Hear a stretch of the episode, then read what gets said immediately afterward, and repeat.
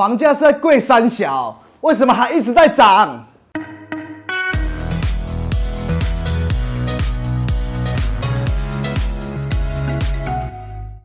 大家好，我是 Ken，今天要跟大家讨论探讨的主题是为什么房价一直在涨。我们常常都会在报章、杂志上面讲，年轻人已经快买不起了。错，现在不是年轻人快买不起了，现在是连中年人、老年人都一起买不起的时代了。现在这个时代只是分有钱人跟没钱人，所以我们曾经有讨论过，首购族通常都是锁在二十岁到三十五岁的感觉。各位有没有发现一件事情？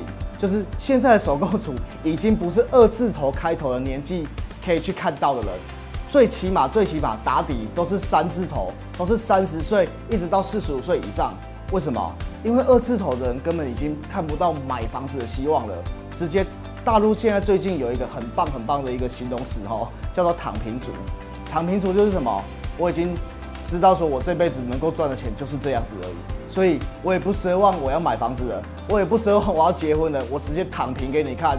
这就是大陆非常非常夯的一个用语啊。我们来移植到台湾来讲话，我们这个房价已经让我们年轻人慢慢的已经快要失去我们的未来和希望了。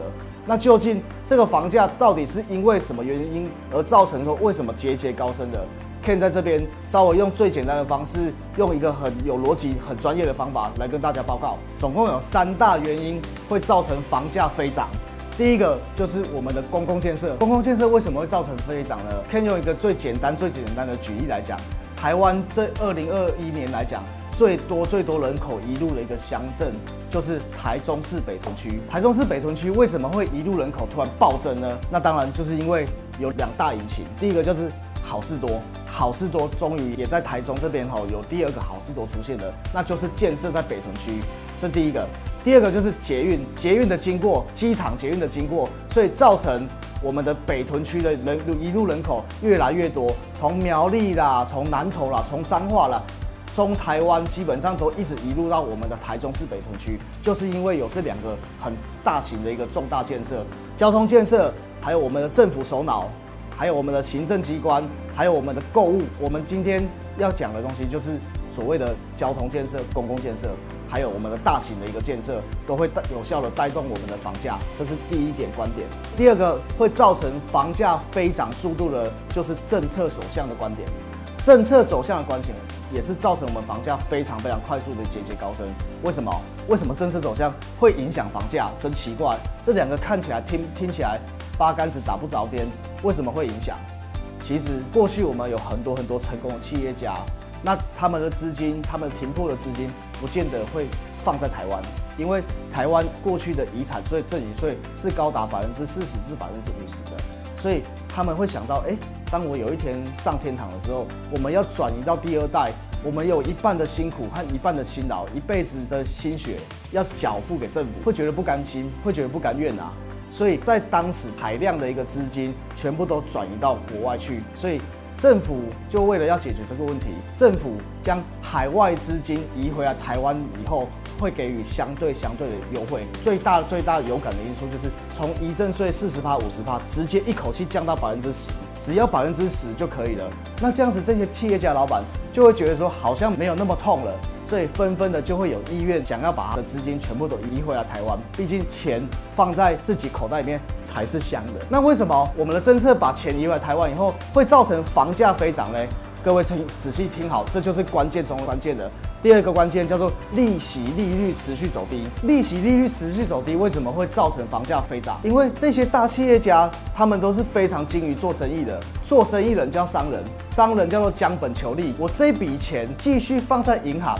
我这笔钱继续放在农会，一年利息才多少？才一趴，才一趴啊！所以当利息很低的时候，这些钱他们当然都想要有效运用，有效的想要找出出路啊！什么地方才是对他们最有出路的呢？股市跟房市，股市跟房市是大笔资金最容易消化的地方，尤其是房市，因为一笔土地一口气就可能是好几亿，一口地加起来可能就五十亿、一百亿的去去化，所以。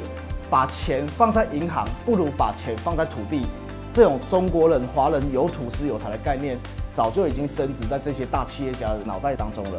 所以资金当然会直接的海量的撒在我们的土地。各位可以看到这几年呃工业用地就是非常非常大涨一个指标，因为这些中小企业主大多是在外面经营工厂的，所以本来一回来台湾就要买工业用地和厂房了。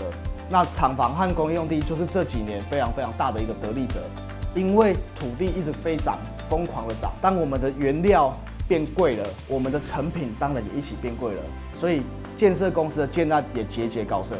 这就是第二点，所谓的政策走向。Ken 在这里要准备要跟各位分享第三个为什么房价会持续节节高升的原因，这也是我认为比前面两个加起来都还要更严重的问题。叫做人性贪婪，人性贪婪才是真正造成房价飞涨最重要、最重要的因素。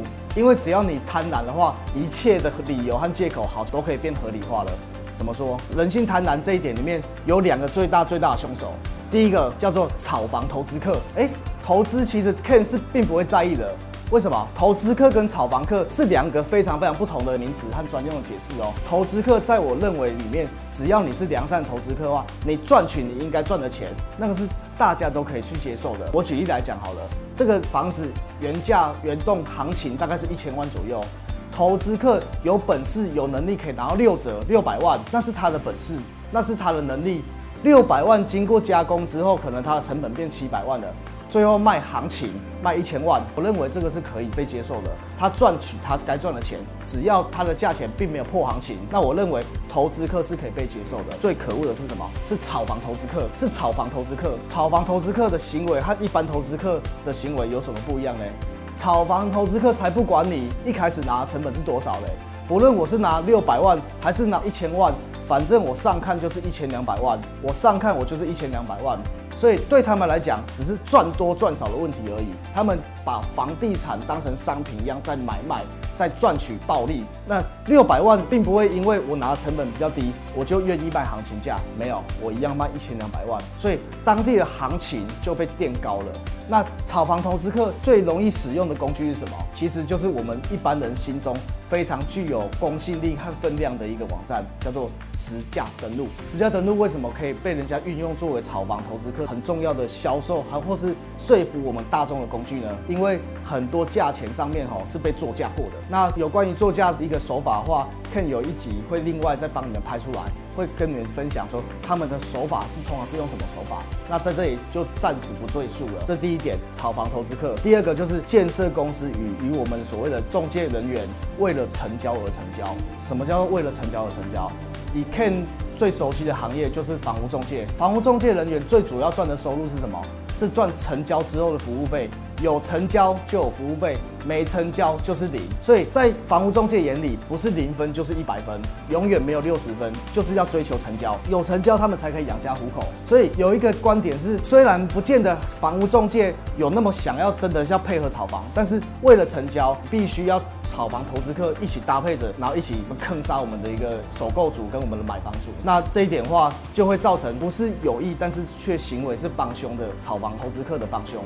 那这个就是建设公司与房仲人员很容易会陷入的一个很大很大的一个问题。所以第三个观点，人性贪婪，不论是我想要获利，或是不论是我想要成交，都会加速我们台湾房价节节高升很大很大的因素。房价节节高升，房价一直不断的飞涨，涨到我们年轻人跟我们的中年人，甚至我们老年人都买不起，全民都买不起，只有有钱人买得起的一个状态。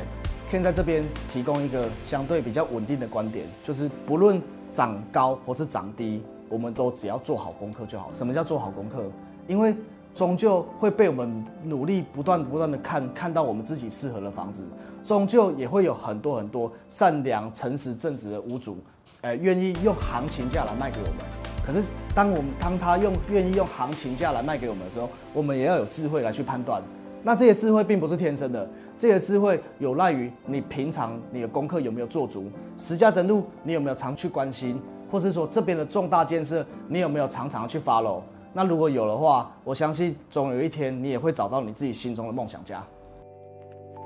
以上就是我们这一集的内容。如果你喜欢我的 Pocket 节目，请帮我订阅起来，这样你就不会错过下一集精彩的节目喽。我是买房首购专家 Ken，我们下一次见，拜。